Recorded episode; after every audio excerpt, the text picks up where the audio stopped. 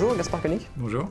Merci beaucoup d'avoir accepté notre invitation aujourd'hui. Vous êtes euh, écrivain et philosophe. On va parler aujourd'hui de vos différents ouvrages, de vos différents livres qui ont, euh, qui ont paru ces dernières années. Et puis, euh, ce qui a marqué jusqu'à maintenant votre, votre approche et votre manière d'écrire, de rechercher sur la liberté, c'est le fait que vous avez toujours voyagé pour partir à la découverte, à la recherche de la liberté et à ses concrétisations, à sa mise en œuvre dans la réalité. Vous êtes parti euh, en Europe, en Amérique du Sud, aux États-Unis, en, Asie. Est-ce que vous pouvez peut-être nous parler tout d'abord de cette approche avant qu'on vienne aux, thématiques plus concrètes que vous avez abordées? Oui, bah, Tocqueville, euh, qui est un familier de vos auditeurs euh, libéraux, expliquait déjà que le problème des écrivains français, comme on les appelait à l'époque, qu'ils étaient trop abstraits. Et qu'au fond, c'est très facile d'écrire des grands systèmes et que euh, le libéralisme, lui, euh, n'est pas systématique, n'est pas systémique, je pense, puisque euh, dans le fond comme dans la forme, eh bien, il, appelle le mouvement, l'erreur, la rectification, la confrontation avec le réel.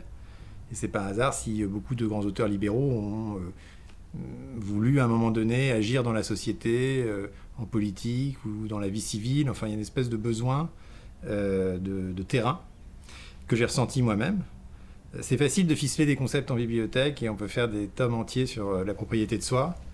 C'est euh, plus compliqué mais aussi plus intéressant et en plus pour ma part je trouve plus plaisant d'aller au contact de l'humanité et de voir, euh, de confronter ces idées au réel et parfois bah, de, les moduler, de les modérer, d'en changer. Je pense que le plus angoissant pour un auteur c'est de, rester dans son sillon et d'écrire le même livre pendant 50 ans sous des formes différentes. Et le réel euh, est une formidable antidote à ça, permet aussi, euh, d'un point de vue même stylistique, euh, d'écrire de manière plus narrative, parfois même romanesque. et permet aussi, quand on aime l'aventure, bah, de partir sur les chemins. Alors, dans des formes, enfin, ça a pris des formes très variées, mais que ce soit à cheval, en avion ou dans une élection présidentielle. Mais enfin, c'est aussi un désir d'action euh, Caliclès reprochait aussi à Socrate euh, dans le Gorgias de, déblatérer. Il disait Mais Socrate, à ton âge, tu devrais quand même comprendre comment vivent les hommes plutôt que de toujours euh, ratiociner. Et c'est un passage qui m'avait marqué. effectivement, bah, il faut faire de la philo, mais pour faire de la philo, il faut aussi s'engager pleinement, je pense, dans la vie de la cité. Et, donc, c'est vrai que ça demande évidemment toute une organisation et une logistique, parce qu'il faut ensuite bah, préparer ces voyages. il y a une communauté qui est active autour de ça. Mais euh, je trouve que c'est euh, ça, apporte beaucoup d'expérience aussi parce qu'on rencontre beaucoup d'individus, d'humanité. Venons-en au réel et à, vos expériences. Euh, dans votre livre La fin de l'individu, vous parlez du, libre arbitre et, de la liberté et vous êtes allé vous, confronter à cette réalité. Pour commencer, est-ce que vous pouvez nous donner votre définition du libre arbitre et nous dire pourquoi vous, vous y êtes intéressé? Je pense qu'en fait, le, libre arbitre, c'est un peu le, socle de euh, tout système fondé sur la liberté. Puisque pour que euh, pour qu'on puisse être jugé responsable de ses actions, à la fois sur un plan économique, juridique, démocratique, il faut bien qu'à un moment donné, on décide que cette décision est une décision volontaire, qu'on puisse euh, l'assumer, et donc nécessite de s'interroger sur la question du libre arbitre, qui est une très vieille question, qui a été déjà qui, avait, a déjà suscité des controverses euh, de la Grèce antique, entre euh, Lucrèce euh, et d'autres épicuriens, plus proches de nous, entre Erasme, l'humanisme, et, puis, et puis Calvin. et puis aujourd'hui, on voit très bien que le libre arbitre est remis en question, notamment aux États-Unis, par tout un mouvement à la fois scientifique et technologique qui regroupe euh, les neurosciences, l'économie comportementale, la psychologie expérimentale de Kahneman, considère que finalement on va réussir à mapper le cerveau, à prédire les réactions euh, des individus de manière extrêmement précise, à les anticiper, voire à pouvoir les manipuler. Kahneman, donc, qui est un économiste, un prix Nobel, et qui parle justement, qui se focalise sur l'économie comportementale. Vous pouvez en dire deux mots pour qu'on comprenne de quoi il s'agit? Oui, c'est quelqu'un qui, euh, qui, pense que nos qui est très influent dans la Silicon Valley. C'est ce dont je me suis aperçu précisément en voyageant. Et c'est ça l'intérêt du voyage, c'est que on entend des noms, des références qu'on va pas forcément trouver dans les écrits des uns ou des autres ou sur les sites internet.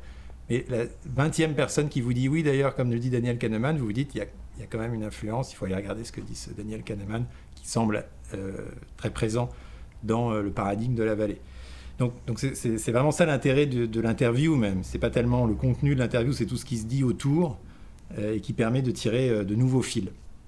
Il une parenthèse, mais et donc Kahneman, bon, il dit quelque chose en fait d'assez simple et évident, mais il a eu disons, là où il a été novateur, c'est qu'il l'a expérimenté euh, empiriquement, et il explique que nos décisions, euh, on les post-rationalise, mais que la manière dont on prend des décisions est extrêmement biaisée, et que parce que la manière dont on prend des décisions est biaisée, on ne peut plus tellement compter sur l'homo economicus pour être rationnel dans un marché, euh, penser à son propre avantage, etc. Et ça justifie en fait le nudge. Ça justifie d'orienter l'individu vers ce qu'il voudrait, sans vraiment le conscientiser, de mieux pour lui-même. Et donc, quelque part, euh, ça, ça, c'est le, soubassement théorique euh, de toute l'économie de la data. Euh, Kahneman le dit d'ailleurs de manière assez claire dans un de ses livres, avant même l'émergence de, en tout cas au niveau commercial de l'intelligence artificielle, que il vaut mieux faire confiance à l'ordinateur qui va mieux, qui va nous aider à déterminer nos propres décisions. Et donc petit à petit, l'individu fondé sur ce genre de théories, qui sont par ailleurs critiquables d'un point de vue philosophique, que j'essayais de faire, je pense qu'il faut prendre au sérieux cette question du libre arbitre, cette question métaphysique. Alors j'ai mobilisé d'autres auteurs, euh, comme Daniel Dennett, qui est un auteur américain, pour dire on peut tenir, on peut prendre les acquis des neurosciences, pas évidemment être euh, refuser tout ça au nom d'une espèce de transcendance bizarre de la conscience, du libre arbitre, ça c'est vrai, on peut prendre cet acquis-là, euh, mais on peut réintroduire la notion de liberté, notamment à travers la question de la délibération intérieure. En disant ce qui compte, c'est finalement pas de savoir si on est déterminé ou pas, c'est est-ce qu'on a eu le temps de processer l'information, de la délibérer? Et c'est cette délibération qui finalement constitue le libre arbitre et qui fait qu'on peut être responsable de ses actions. Mais ça veut dire aussi qu'on peut se tromper. Et ça veut dire qu'on va choisir de préférer se tromper à, disons, suivre une indication de manière aveugle, même dans l'hypothèse où elle serait optimale pour nous et pour le reste du groupe.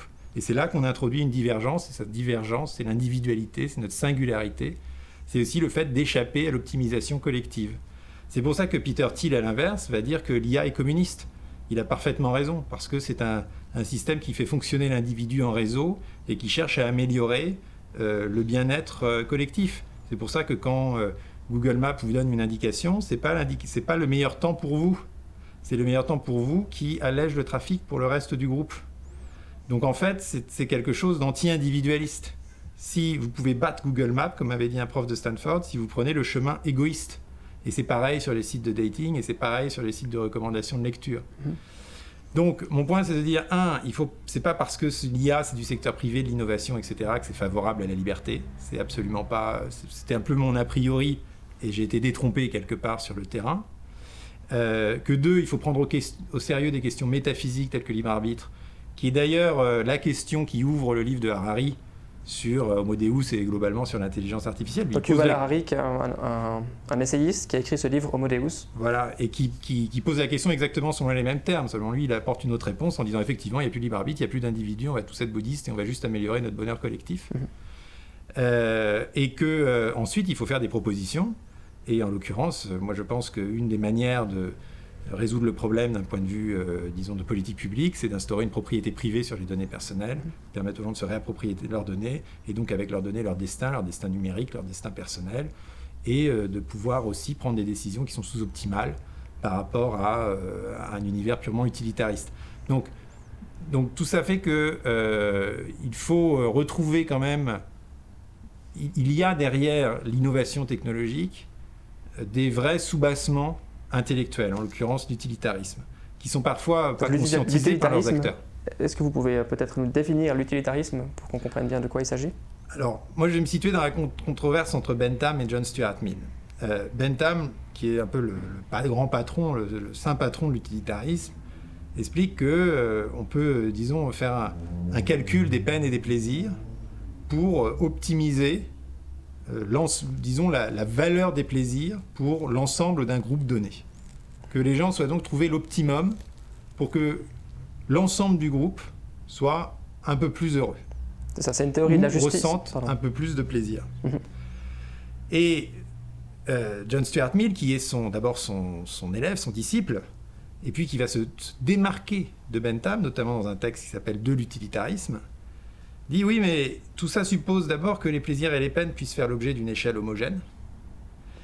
Euh, alors que si on réintroduit la notion de, euh, de, qualité au sein des plaisirs, eh bien, on va définir, on pourra définir soi-même, euh, disons, son propre critère, sa propre valeur.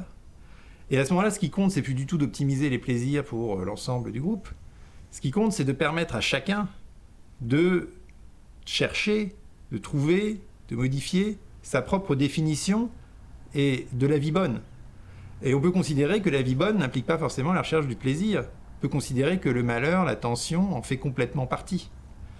Euh, et c'est pour ça que John Stuart Mill est vraiment la notion de liberté négative qu'il développe, c'est euh, l'individualisme euh, quasiment pur d'un point de vue. Quand je dis individualiste, je ne dis pas d'un point de vue moral, mais d'un point de vue de, la manière dont les politiques publiques doivent être conçues. C'est-à-dire que le but, c'est de construire une société où les individus sont aussi singuliers que possible, où ils choisissent des valeurs qui peuvent être aussi divergentes que possible, où il y a une sorte de biodiversité d'humanité aussi étendue que possible. Et, quelque part, euh, ça, ça répond à beaucoup des questions que nous pose la technologie aujourd'hui. Donc euh, Bentham, il défend, pour lui, ce qui est juste, c'est ce qui apporte le plus grand bien au plus grand nombre de personnes. Ça. Et donc ça, ça concrétise au final ce que vous critiquez, c'est-à-dire cette économie des données qui permet à la société d'être plus efficace. Ça. Mhm. Et puis donc vous, vous vous inscriveriez, beaucoup plus dans la lignée de Mill, John Stuart Mill, qui lui dit il faut parfois accepter d'être inefficace. Si Il faut, faut, accepter des choses qui vont être sous-optimales pour le groupe, mais regardez ce qu'on a vu sur les questions sanitaires, sur les questions sécuritaires. En fait, c'est une question qui se pose constamment au nom de, alors, euh, euh, bah, au nom tout simplement de la, liberté d'un individu, mais de la constitution aussi d'un individu, euh, d'un parcours de vie qui doit être unique. John Stuart Mill ayant lui-même une vie assez particulière et ayant toujours été, ayant eu un, rapport très compliqué avec son père, avec le reste de la société, un rapport exceptionnel avec sa femme aussi, avec qui il a écrit, puisque c'est un des, premiers auteurs féministes. Donc c'est quelqu'un qui a une vie complexe, euh, qui a une vie hors du commun. Et donc on comprend très bien pourquoi il, il est amené à, se, prendre ce genre de position. Donc euh, l'économie des données, elle favoriserait au final une forme d'uniformisation euh, de la pensée, ou en tout cas... Bah, telle qu'elle est pratiquée aujourd'hui. C'est-à-dire mhm. que j'ai rien contre évidemment les technologies d'intelligence artificielle formidables qui permettent plein de progrès, plein d'innovations. Mais la manière dont les données sont absorbées, commercialisées, et surtout la manière dont ensuite elles enferment l'utilisateur, ça a été décrit par mille auteurs, donc là je ne fais que redire euh, ce qui a été dit avant beaucoup mieux, euh, elle enferme dans, des sillons cognitifs euh, d'où on n'arrive plus à sortir. J'ai expérimenté sur moi-même, chacun peut l'expérimenter sur les réseaux sociaux, et, et, lié à l'économie de la gestion de la donnée qui est aujourd'hui une économie féodale. Économie féodale parce qu'en fait vos données ne vous appartiennent pas. Vous livrez toute votre production au seigneur en échange d'un service gratuit. Comme à l'époque, le, le, euh, seigneur vous garantissait euh, la protection contre la guerre et l'accès au moulin communal contre l'ensemble de votre production euh, agricole. Et le, droit de propriété a toujours été, dans une perspective libérale, un facteur d'émancipation, parce que la terre, vous pouvez, à, la révolution, à partir de la Révolution française, eh bien, vous pouvez en faire ce que vous voulez, vous pouvez la céder à qui vous voulez, vous pouvez l'échanger, vous pouvez la quitter, vous pouvez la brûler, parce que la propriété inclut également l'abusus. Et là, effectivement, c'est complètement sous-optimal pour le groupe. Mm. Avant de venir peut-être à cette solution de la propriété. Et voilà, juste pour dire qu'on est dans le même processus historique aujourd'hui mm-hmm. par rapport à la donnée, comme on l'a été aussi pour le droit de propriété intellectuelle, à chaque innovation technologique, sa version finalement du droit de propriété. Mm-hmm. Et que euh, tout ce que je demande, c'est au fond une économie de marché pour la donnée, Mhm. où ensuite chacun peut décider euh, souverainement de l'usage qui est fait de sa propre production. Mhm. Et donc ça, ça permettrait d'échapper à ce que vous décrivez aussi dans votre essai philosophique L'Enfer, euh, où vous décrivez justement un, monde où règne complètement cette euh, féodalité de la donnée. Est-ce que vous pouvez nous, nous l'esquisser en quelques mots, nous décrire à quoi ressemble l'enfer selon vous? Alors effectivement, euh, voyez, c'est pour ça que les voyages euh, bah, font changer, c'est très bien, c'est leur but, comme disait Montaigne. Et, et c'est vrai qu'en extension de ma réflexion sur l'intelligence artificielle, j'ai voulu rompre de manière extrêmement claire avec le néolibéralisme. Au début, je pensais que le néolibéralisme était une sorte d'insulte inventée par les critiques du libéralisme pour nous faire honte sur les plateaux télé, comme ultra-libéral qui veut rien dire. Et il faut vraiment lire la grande somme de Serge Audier sur le néolibéralisme pour comprendre que c'est un vrai euh, mouvement d'idées qui est euh, tout à fait documenté historiquement et qui, euh, comme le voit très bien Foucault, repose sur la conjonction, non pas sur la disparition de l'État, pas du tout, au contraire, sur la conjonction d'une bureaucratie extrêmement puissante et d'un secteur privé fondé sur le calcul d'utilité. C'est exactement ce que dit Foucault et c'est exactement ce qu'on vit aujourd'hui entre euh, les gouvernements et euh, les, grandes, les grandes entreprises numériques, dans cette, dans cette connivence-là, qui est vraiment angoissante. vous ne pouvez plus quasiment bouger dans la société sans constamment justifier votre identité, remplir des formulaires, justifier d'une action, demander une autorisation. Et ça devient de plus en plus, ça devient une habitude euh, qui, moi, euh, m'inquiète beaucoup. Bon.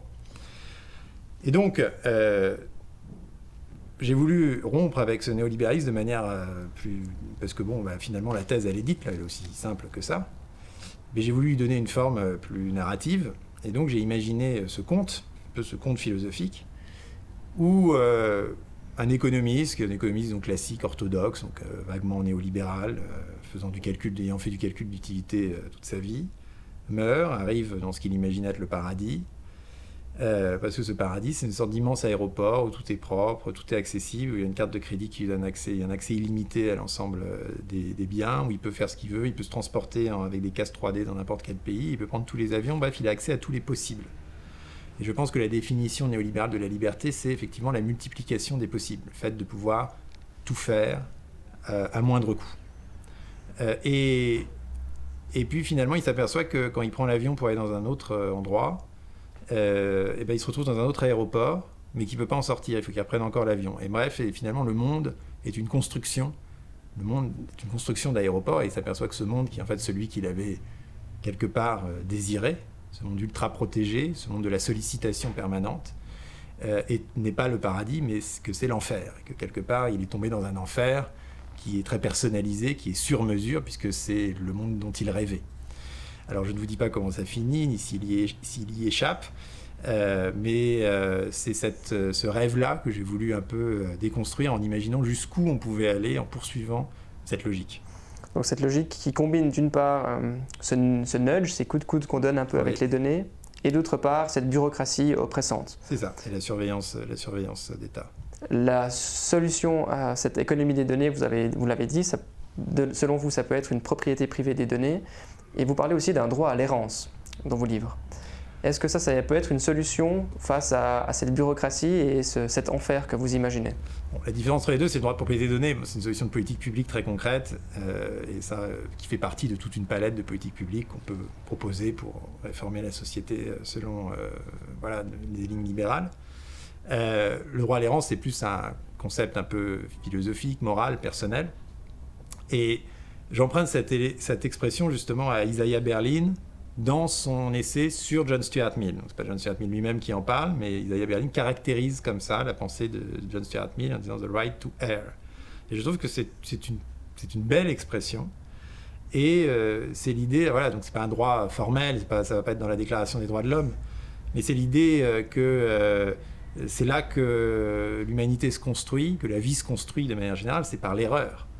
Euh, dans la biologie, dans l'évolution biologique, comme dans l'architecture, l'ordre, euh, les, plus, les plus belles finalement réalisations viennent toujours d'une erreur au début, d'un mauvais calcul, de quelque chose qui n'est pas dans la norme, de quelque chose qui, qui est bizarre, qui souvent échoue, mais qui de temps en temps réussit au-delà des espérances. Et c'est pour ça que j'opposerais volontiers le progrès, auquel euh, dont je suis toujours un turiféraire, de l'optimisation, à la chinoise un peu. Optimiser, euh, c'est au fond aboutir à un point d'entropie où le système ne bouge plus. On a tout optimisé et puis on, atteint un équilibre et euh, les choses deviennent immobiles. au contraire, le progrès suppose qu'il y ait des, on introduise des divergences, des sautes, des, des ralentissements qui vont créer une nouveauté Et c'est cette nouveauté qu'incarne le progrès. Et cette nouveauté, elle est justement, elle est pas, euh, on ne peut pas l'anticiper, on ne peut pas la programmer, un algorithme ne pourra pas la construire. C'est quelque chose qui fait partie du mouvement même de la vie. Et, euh, donc le droit à l'errance, ou du moins l'idée d'errer, c'est à la fois, je pense, une, une, nécessité ou une exigence personnelle, mais c'est aussi euh, une vertu sociale sur le très long terme. Vous critiquez cette euh, optimisation à la chinoise, vous en parlez. Dans votre livre sur la fin de l'individu, vous avez une anecdote assez saisissante aussi sur cette euh, concept différente de conception qu'ont euh, les Chinois, ou peut-être les pays asiatiques, mais en particulier la Chine probablement, sur ce droit d'errer ou l'inefficience et puis l'optimisation. Est-ce que vous pouvez nous, en parler un petit peu? Sur les pays asiatiques, je ne peux pas m'exprimer, mais moi j'ai fait un séjour en Chine sur justement l'intelligence artificielle. Euh, et j'ai eu le sentiment que, en fait, pourquoi les Chinois sont tellement à l'aise avec ces technologies-là C'est d'une part parce qu'ils considèrent que ça va leur permettre de, devenir, de redevenir en tout cas la première euh, puissance euh, mondiale économiquement, et qu'effectivement, l'IA est parfaitement adaptée au modèle chinois parce que bah, plus on a de données, moins on a de protection de la vie privée, et plus on construit euh, des algorithmes performants. Mais la deuxième chose, c'est qu'il me semble que euh, cette, euh, cette, gestion de la société est tout à fait conforme à leur idéal, qui est un idéal au fond hautement moral, qui est l'idéal de la vie en communauté, qui est un idéal confucéen. Confucius et Socrate vivent à un siècle d'intervalle, c'est à peu près à la même époque.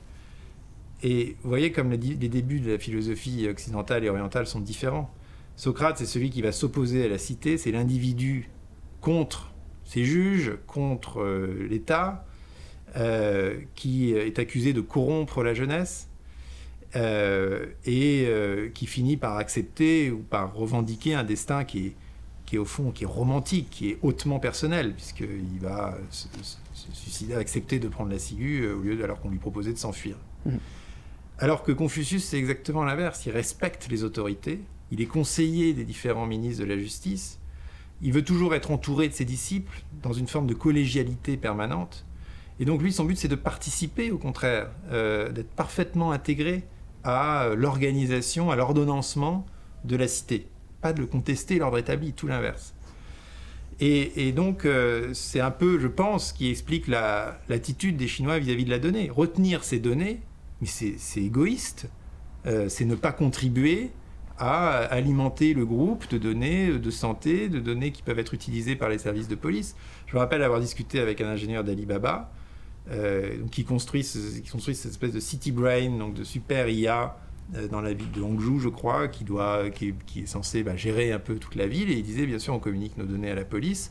Et il n'y voyait pas l'ombre d'un souci, parce que si ça permet d'attraper un criminel, c'est mieux pour tout le monde. donc par quelle folie est-ce qu'on euh, retiendrait ça? Et un, des chercheurs chinois m'avait parlé d'un peu de, l'idéal dans la communauté euh, scientifique euh, chinoise, qui est de construire une espèce de lac des données. Le lac des données, où on aurait toutes les données de, tout, sur tous les domaines, et qui serait géré par une sorte de, super ordinateur dont on imagine qu'il serait contrôlé par le Parti communiste chinois, et voilà, qui permettrait de, gérer de manière extrêmement fine l'ensemble des interactions sociales pour que tout le monde soit le plus heureux possible, que chacun trouve sa, chacune ou son chacun, euh, que voilà, les appariements entre, euh, entre les êtres humains, entre les cerveaux, entre, euh, au sein de l'environnement soient, soient optimisés. et, et c'est quelque part ce modèle-là, en tout cas, qui commence à fonctionner quand même avec le crédit social, c'est-à-dire avec l'idée que l'ensemble de nos en Chine déjà, euh, vos actions peuvent vous rapporter des points, vous en faire perdre, qui vont limiter votre accès à l'avion ou au passeport, ou au contraire vous permettre de poursuivre des études. Euh, et donc je pense que c'est exactement la société dont on ne veut pas. Parce que la société occidentale est euh, individualiste dans le bon sens du terme, qu'elle croit à l'individu et qu'elle accepte de perdre un peu de pouvoir économiquement, militairement peut-être, pour préserver justement ses libertés fondamentales mais que ce choix-là, il n'est pas évident à faire. Et que dans notre histoire récente, depuis deux siècles en tout cas, on nous a toujours dit que prospérité et liberté fondamentale allaient de pair. et que parce que nous avions le droit de propriété, parce que nous avions euh, la liberté d'expression, eh bien, nous étions euh, plus créatifs, plus innovants, plus prospères que des dictatures qui ne savaient pas gérer l'information, en fait. C'est le schéma, c'est l'argument de Hayek pour euh, la société, la société libre, la société ouverte. Et l'intelligence artificielle change un peu la donne, parce que là, tout d'un coup, il y a une tension entre prospérité et vie privée ou liberté fondamentale. Ce qu'Hayek reconnaissait quelque part, parce qu'il disait, si nous pouvions gérer le monde de manière totalement logique, alors il n'y aurait plus besoin de marché.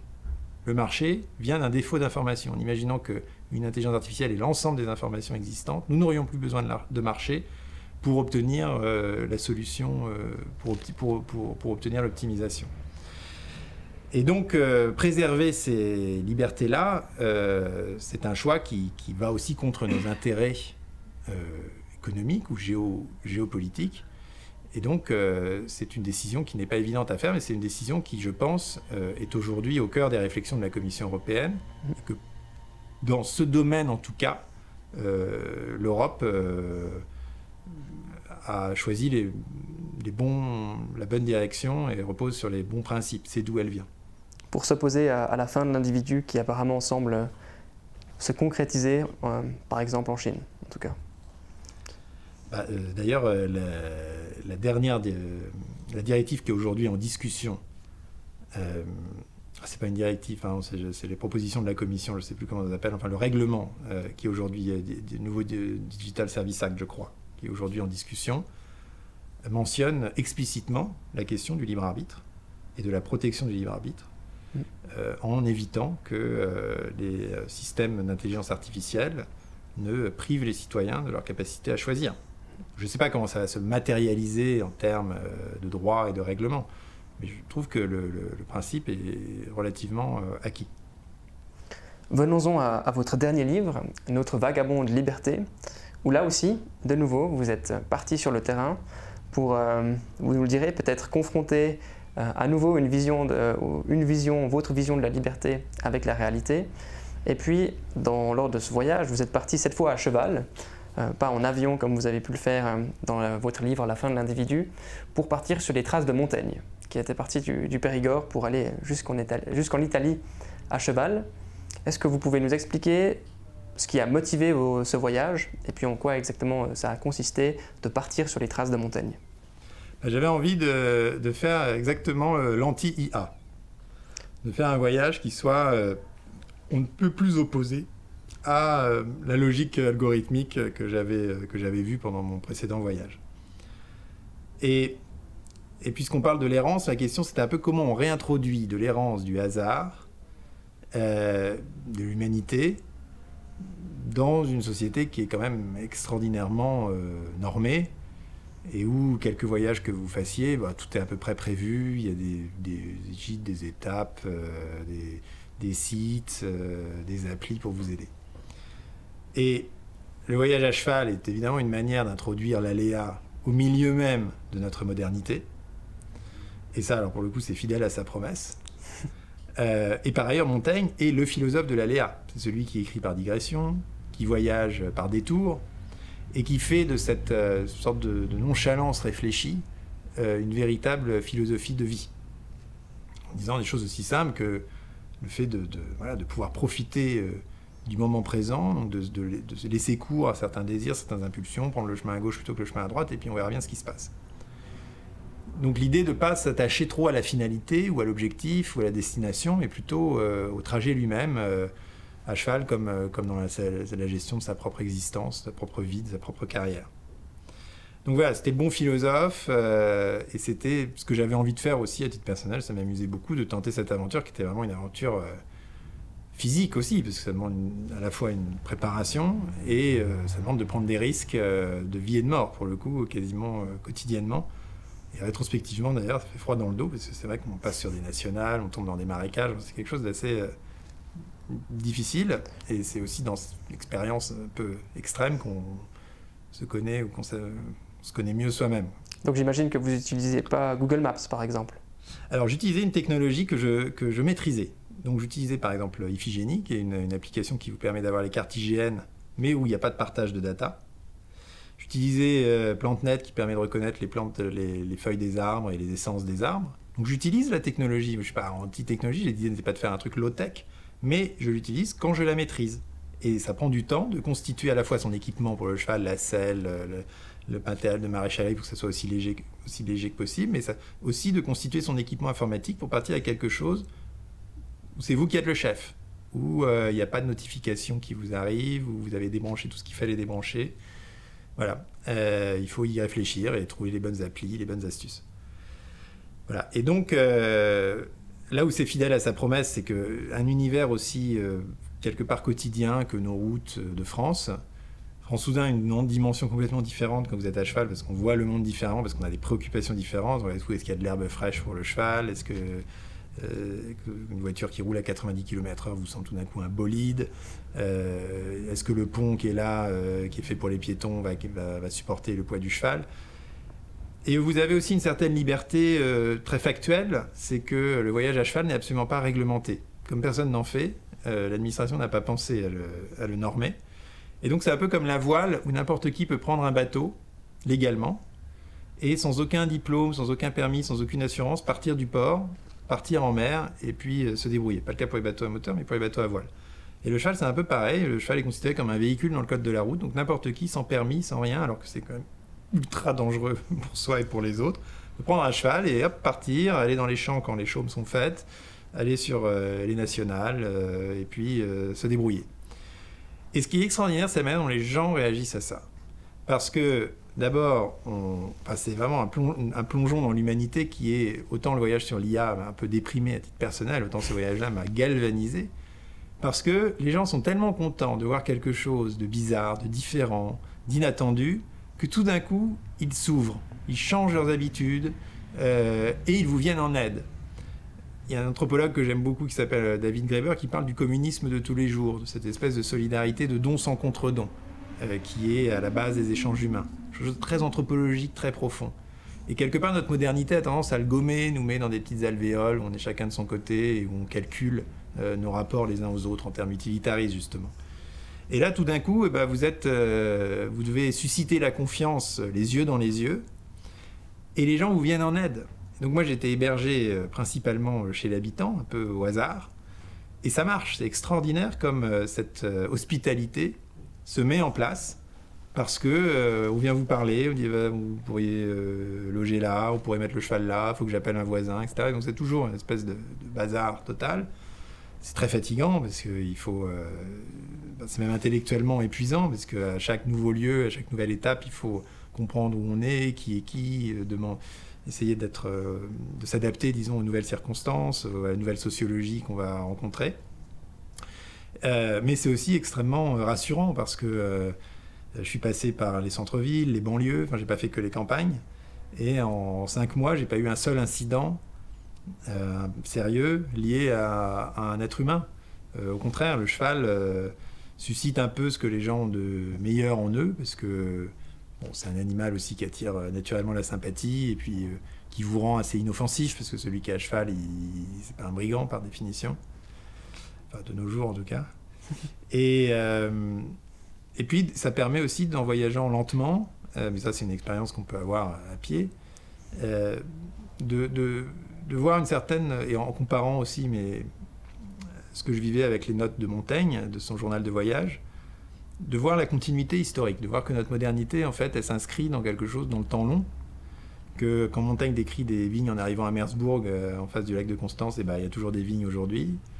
Euh, quand il décrit les Italiens, qui critiquent les Italiens, je ne peux pas être plus d'accord avec euh, ce qu'il dit. que la plupart des lieux qu'il décrit dans les villes existent encore et que, euh, euh, y compris dans la, manière dont euh, la France s'organise régionalement, localement, on trouve, quand on va lentement, d'énormes différences entre les régions. Et on les voit, elles sautent aux yeux. Et elles transcendent complètement les divisions administratives, départementales, communales. C'est vraiment des différences historiques profondes. Et c'est d'ailleurs ce que vous disent les gens quand vous leur demandez où suis-je? Ils vous disent pas vous êtes dans le, dans le 62. Non, ils vous disent vous êtes en Sologne, vous êtes dans le Berry, dans, vous êtes euh, dans la brie. Enfin, il y a des appartenances qui sont euh, extrêmement profondes et donc riches encore d'une très forte diversité. Alors certes, il y a les centres commerciaux, et l'homogénéisation, les, les, zones pavillonnaires. Mais sous cette couche-là reste une, identité locale qui est, rassurante aussi. Alors en Bavière, c'est là que c'est vraiment l'apothéose, parce que les dialectes changent encore de vallée en vallée quasiment. Voilà, donc c'est assez rassurant de s'inscrire dans cette, dans cette longue histoire. C'est effectivement l'inverse du côté un peu euh, science-fiction de l'intelligence artificielle. Euh, et puis, euh, enfin, je dirais, ça ça m'a fait beaucoup réfléchir sur la liberté elle-même, parce que, au fond, j'étais dans un univers de contraintes absolues, où j'avais une difficulté folle pour passer une barrière. Il fallait, prendre des pinces, remettre la barrière après, faire des détours quand le chemin était bloqué. Donc quelque part, j'étais absolument pas libre. Je pouvais pas tout d'un coup décider euh, de prendre l'avion pour Milan. Euh, et puis quand vous avez un cheval, vous pouvez pas l'abandonner. Donc si ça va mal, vous pouvez pas dire euh, je fais une pause, je le cheval et puis je vais à l'hôtel. C'est pas possible. Il faut constamment s'en occuper. Donc vous avez un lien de dépendance avec l'animal qui est extrêmement fort. Je me suis demandé pourquoi est-ce que dans cet univers de contraintes très lourd, je me sens beaucoup plus libre que quand j'étais, je faisais mes tours du monde en avion. Et où là, quelque part, je pouvais d'une minute à l'autre décider de changer mon billet, de, changer d'hôtel, euh, de changer de vêtements. Et c'est là que quelque part, je pense que la, réflexion libérale doit intégrer une réflexion sur la liberté elle-même. Est-ce que c'est, comme je disais, la multiplication des possibles, ou est-ce que c'est exact, est-ce que ça serait pas plutôt exactement l'inverse, de manière plus stoïcienne, et Montaigne est un héritier des stoïciens, savoir l'idée de euh, d'être indépendant, non pas de multiplier les possibles, mais d'être indépendant des possibles, d'être assez bien avec soi-même euh, pour être relativement indifférent aux circonstances extérieures, en apprécier, comme dit euh, Épictète, euh, la vie est un festin et on va apprécier les bons plats, mais on va pas non plus euh, faire un drame quand on, on jeûne pendant quelques jours. Et donc l'idée n'est pas de faire vœu de pauvreté, mais de restreindre assez, de trouver ses limites, de restreindre assez ses propres désirs pour euh, véritablement jouir de la vie et du moment présent. Et ça, ça, apporte une, grande liberté qui fait que quand vous avez un détour de 10 km à faire, vous vous dites Ah, mais quelle perte de temps, c'est terrible. Vous dites Ah bon, bah, peut-être que je vais euh, en profiter, découvrir autre chose sur le chemin. Et c'est un état d'esprit euh, qui,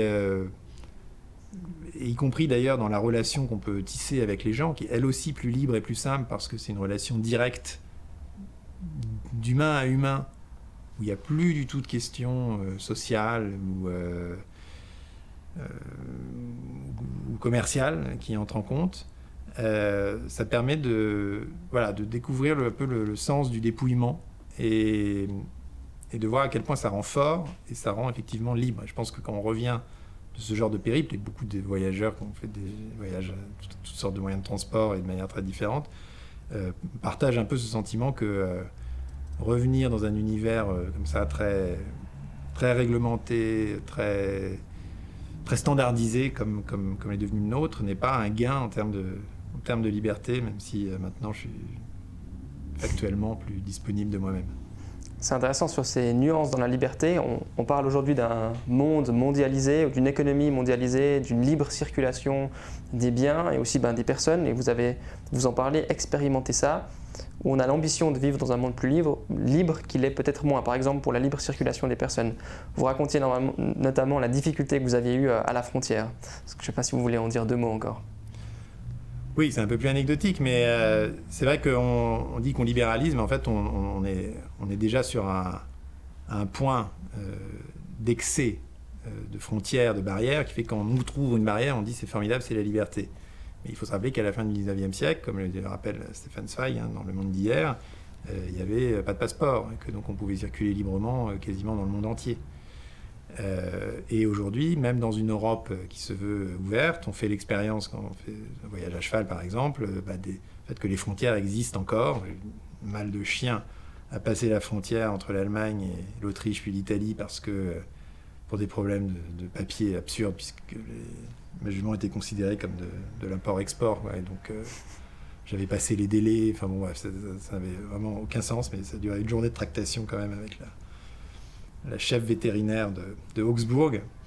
Euh, mais on l'a vu aussi plus sérieusement dans, lors de l'épidémie. où tout d'un coup, les pays, on croyait qu'il n'y avait plus de frontière entre la France et l'Espagne, bah, hop, tout d'un coup, il y a eu une frontière. Frontière absurde d'ailleurs, parce que c'était le même virus des deux côtés. C'était purement populiste de fermer les frontières. Mais on s'aperçoit que, que, au fond, elle reste là en suspens et que on autorise certes les biens et les personnes à passer d'un pays à l'autre, mais de manière un petit peu exceptionnelle, et que par défaut, à la première crise venue, poum, on remet euh, nos barrières, qui sont des barrières euh, beaucoup plus épaisses, beaucoup plus dures que tout ce qui a existé au fond dans l'histoire du monde. Euh, Montaigne, d'ailleurs, dans son journal de voyage, ne parle pas des frontières parce qu'il n'y en a pas. D'ailleurs, quand il s'approche de l'Allemagne, c'est très intéressant parce qu'il dit on commence à entrer en Allemagne. Il n'y a pas un moment où ici c'est la France et ici c'est l'Allemagne. Il y a différents duchés qui s'entremêlent. Et donc petit à petit, les gens passent en langage germanique. C'est là qu'il commence à voir à Mulhouse les premiers réformés, puisqu'il y va aussi pour comprendre ce qui se passe dans les guerres de religion. Et donc il y a une transition d'un pays à l'autre, de même qu'il y a une transition d'une région à l'autre. Il n'y a pas tout d'un coup des Allemands et des Français. Euh, et lui-même euh, s'efforce de parler, euh, de baragouiner en tout cas les, langues des pays dans lesquels il voyage, comme j'ai essayé de faire moi-même notamment en Italie, où il apprend l'italien, il finit même d'écrire son journal en Italie. Ce que je veux dire, c'est qu'il y a une espèce d'assimilation, d'incorporation euh, progressive de la différence, mais qu'il n'y a pas de saut brutal.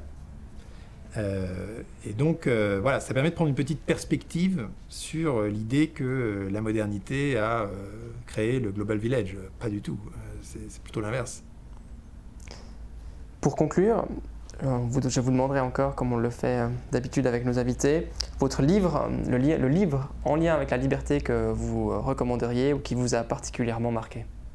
Alors, moi j'ai découvert une œuvre récemment, et j'ai cité son auteur là, incidemment lors de notre conversation, et je recommande de lire toute cette œuvre parce que moi elle m'a beaucoup impressionné.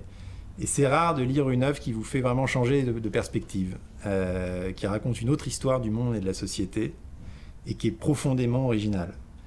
Je pense que cette œuvre va marquer, devrait marquer l'histoire des idées euh, euh, dans, le siècle qui vient. Et c'est l'œuvre de David Graeber, qui est euh, un anthropologue hélas disparu, un peu, ou même d'ailleurs revendiqué anarchiste, qui a écrit une histoire de la dette, un livre sur les bullshit jobs, un livre sur la démocratie, un livre magnifique sur la bureaucratie, la bureaucratisation, et puis un livre sur, disons, les communautés premières. Euh, l'humanité première. Et donc Greber, qui a une grande culture historique, est très critique du néolibéralisme, mais, mais, mais a vraiment lu Adam Smith et comprend ce qui différencie le libéralisme classique du néolibéralisme. Euh, et il, a, euh, il revendique une forme d'anarchisme qui est construit. L'anarchisme, ce n'est pas l'anarchie, c'est au contraire la manière dont les, les communautés s'organisent par le consensus. Il montre que dans l'histoire du monde, ça, ça a toujours été le cas. Il l'expérimente lui-même euh, pendant Occupy Wall Street. Et effectivement, ça nous éloigne du libéralisme classique. Et moi, je reste quand même attaché à l'État pour euh, au moins la protection des droits fondamentaux euh, et de l'échange libre.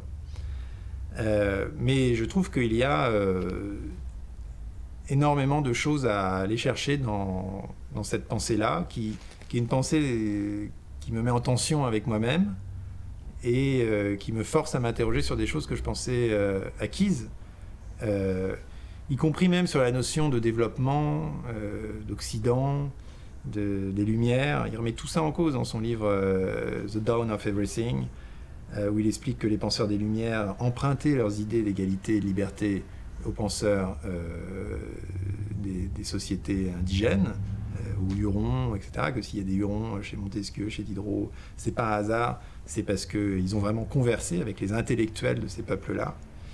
Et surtout, il met en valeur le fait que euh, ce qui compte le plus, parce qu'il est le plus fondamental dans l'ensemble des communautés humaines, ce qui est euh, universel anthropologiquement, c'est le besoin de décider collectivement de son propre destin, qui prend des formes différentes en fonction des communautés, et qui fait que euh, ce qui caractérise le plus l'humanité, c'est la réinvention de la forme sociale, l'expérimentation de formes sociales différentes.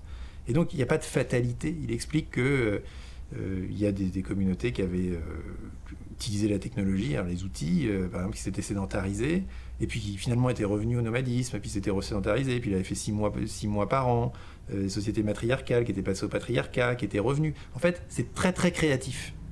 Mais ça veut aussi dire que la démocratie, elle est première par rapport. Ça veut dire que le citoyen, il est premier par rapport au consommateur. Ça veut dire que les, règles qu'on se donne à nous-mêmes, la manière dont on gère notre propre gouvernance, c'est ce qui a de, c'est notre désir le plus profond.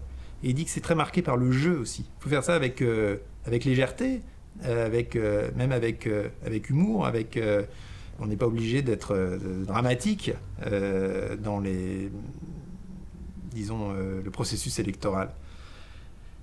Et ça, ça remet beaucoup de choses en place parce qu'il y a quand même une dérive totale du, libéralisme économique à dire ouais, les gens savent pas ce qu'ils veulent, on va leur faire un truc, euh, ils comprennent pas, mais parce qu'il faut faire de la pédagogie, il faut leur expliquer pourquoi c'est mieux pour eux, mais on va faire quelque chose qui, voilà, qui, leur convient, qui leur rajoute du bien-être, euh, qui leur permet d'aller plus vite, qui leur permet de euh, se chauffer pour moins cher, qui leur permet de cuisiner pour moins de temps.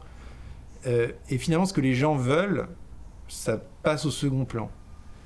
Euh, et, ça rejoint un peu ce qu'on disait sur euh, le libre arbitre. C'est en fait premier. Et si les gens décident consciemment de sacrifier un certain confort, une certaine efficience économique au nom d'autres valeurs, c'est tout le débat sur les petits commerces de centre-ville, enfin bon, c'est des débats qui ça se retrouve sur, sur euh, énormément de sujets très triviaux, eh bien, quelque part, il faut respecter ce choix. Et c'est d'ailleurs tout à fait significatif qu'un économiste libéral qui, qui, je suis très proche, Augustin Landier, qui est un libéral très engagé, a écrit un livre qui s'appelle Le prix des valeurs avec son acolyte euh, David Tesmar, qui, de manière différente, dit un peu la même chose. Il dit si les gens veulent payer plus cher pour défendre certaines valeurs, c'est totalement légitime. Le citoyen prime par rapport au consommateur. Gaspard Koenig, merci.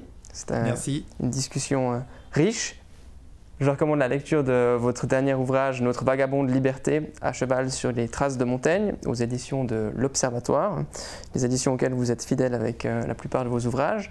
Euh, la fin de l'individu, paru en 2019 aussi à l'Observatoire. Et puis euh, en 2021, votre conte ou essai philosophique, L'Enfer. Il va apparaître en octobre 2022, Contraint. On se réjouit de vous lire. Merci beaucoup et à bientôt. Merci. Pour manquer aucun de nos contenus, n'hésitez pas à vous abonner à la chaîne et à activer la cloche. Pour infuser la liberté, n'hésitez pas à partager nos vidéos autour de vous.